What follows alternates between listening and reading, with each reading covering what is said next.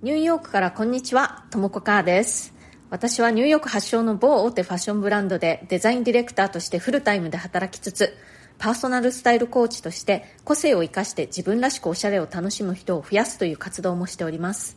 このチャンネル、ニューヨーク人生劇場では、人種のるつぼ、何でもありのニューヨークで私が体験したあれこれや、日々感じたことについてお伝えしていきます。ニューヨークの自由でポジティブな空気感とともに、ちょっと元気が出る放送をお届けしてまいります。それからプレミアム放送も配信しております。週に1、2回、通常放送よりももっと近い距離感で私のニューヨーク生活の本音や仕事の裏話、通常放送ではちょっと話しづらいようなプライベートな事柄などについてお話ししています。一番直近のプレミアム放送では、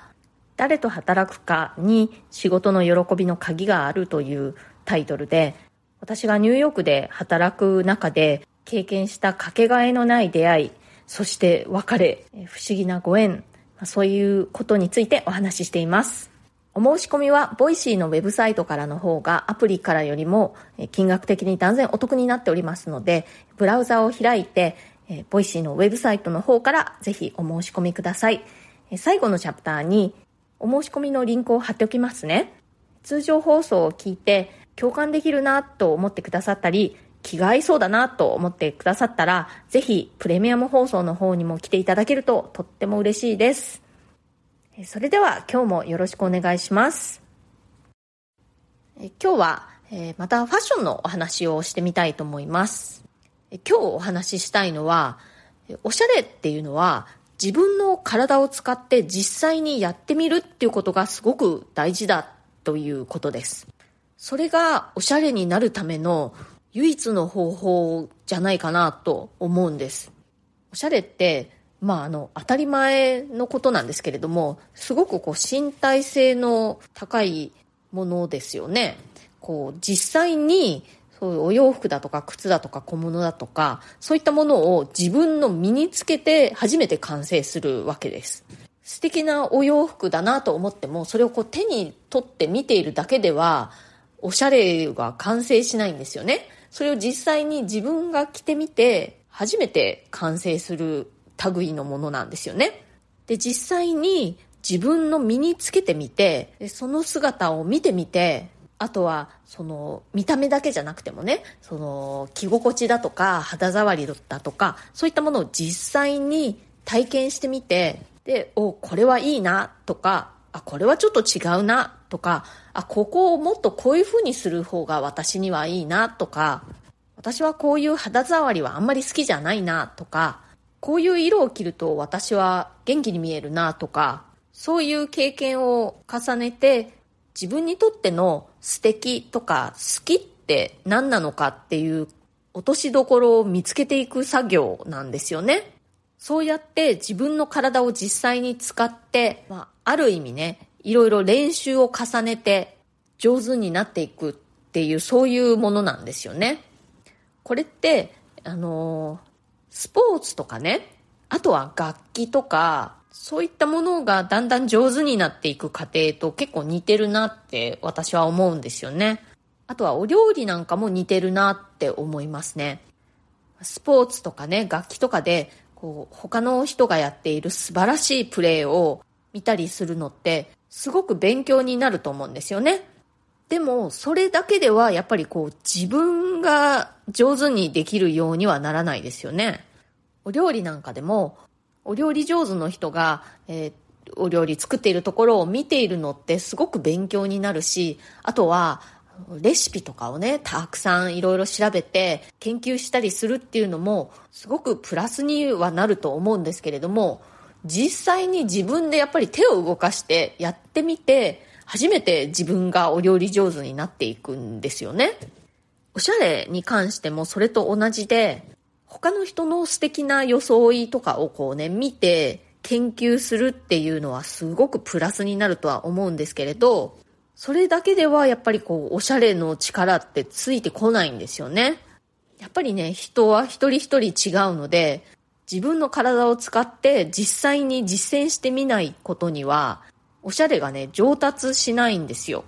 頭で考えていろいろシミュレーションしているだけでは、やっぱりね、こう力がついてこないんですよね。さっき言ったように、スポーツとか楽器とかお料理なんかと同じで、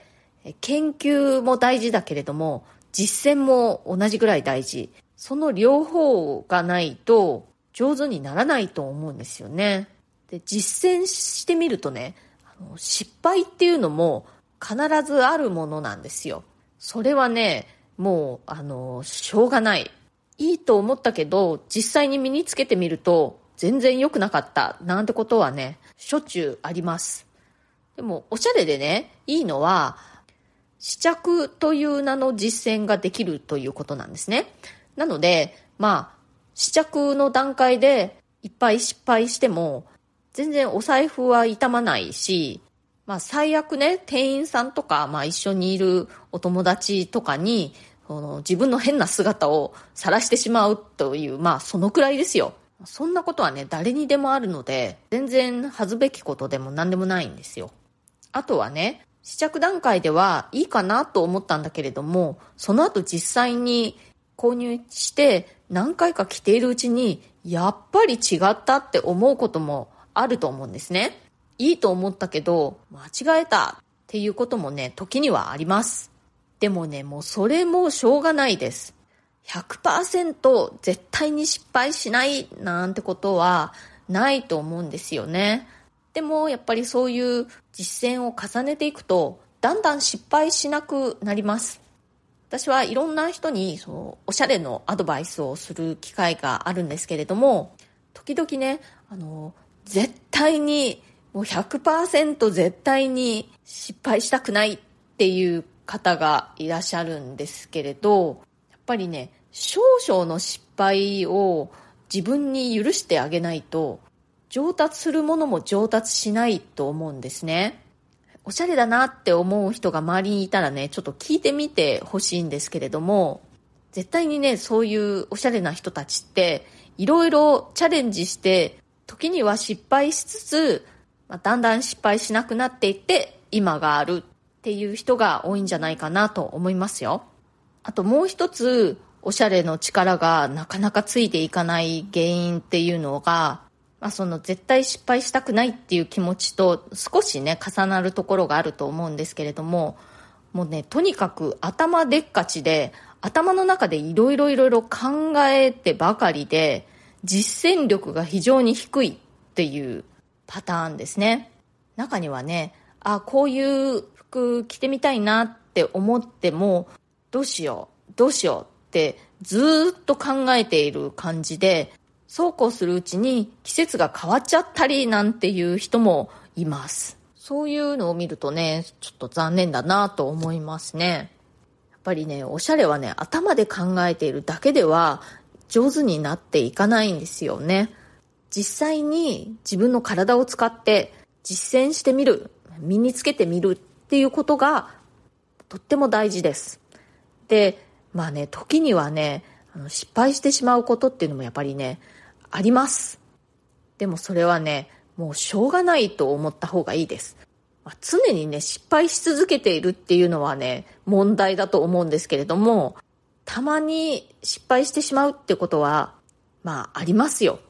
で、そういうものは、売るなり、人にあげるなりして、もう処分してね、素敵な自分に向かってムーブオンですよ。そうやってね、実践を重ねているうちに、絶対もっと素敵なあなたになれると思います。はい、今日はおしゃれになるには、おしゃれな人とか素敵なコーデを見たりっていう研究も大事だけれども、実際に自分の体を使って実践するっていうことがもう不可欠だというお話をしました。スポーツや楽器やお料理なんかと一緒で頭でね考えていたりずっと見ているだけでは上手になっていかないんですよね。実際に自分の体を使って実践していくことで上手になっていく、そういう性質のものだと思います。時にはね、失敗してしまうってこともあるとは思うんですけれども、そんなのは想定内です。どんなおしゃれな人もね、必ず失敗するっていうことあるので、あ、自分はダメだって思わずに、たまの失敗は想定内と思ってその同じ失敗をね、繰り返さなければいいわけですから、とにかくね、あの、実践が大事だっていうことです。今日の放送が気に入ってくださったら、チャンネルのフォローや SNS でのシェアなどもしてくださるととっても嬉しいです。それからリクエストやご質問、ご感想、ご相談、コメントなどお待ちしております。ニューヨークのことやファッションのこと、海外で働くこと、海外で暮らすこと、キャリアのこと、キャリアチェンジのこと、それ以外のトピックでも何か私に聞いてみたいということがありましたら、ぜひお知らせください。え匿名ご希望の方は、私のプロフィールのところの一番下のところに質問枠のリンクを貼っていますので、そうするとお名前が一切出ないで私にメッセージを送ることができます。というわけで、今日も最後まで聞いてくださってありがとうございました。それではまた次回、ともこかーでした。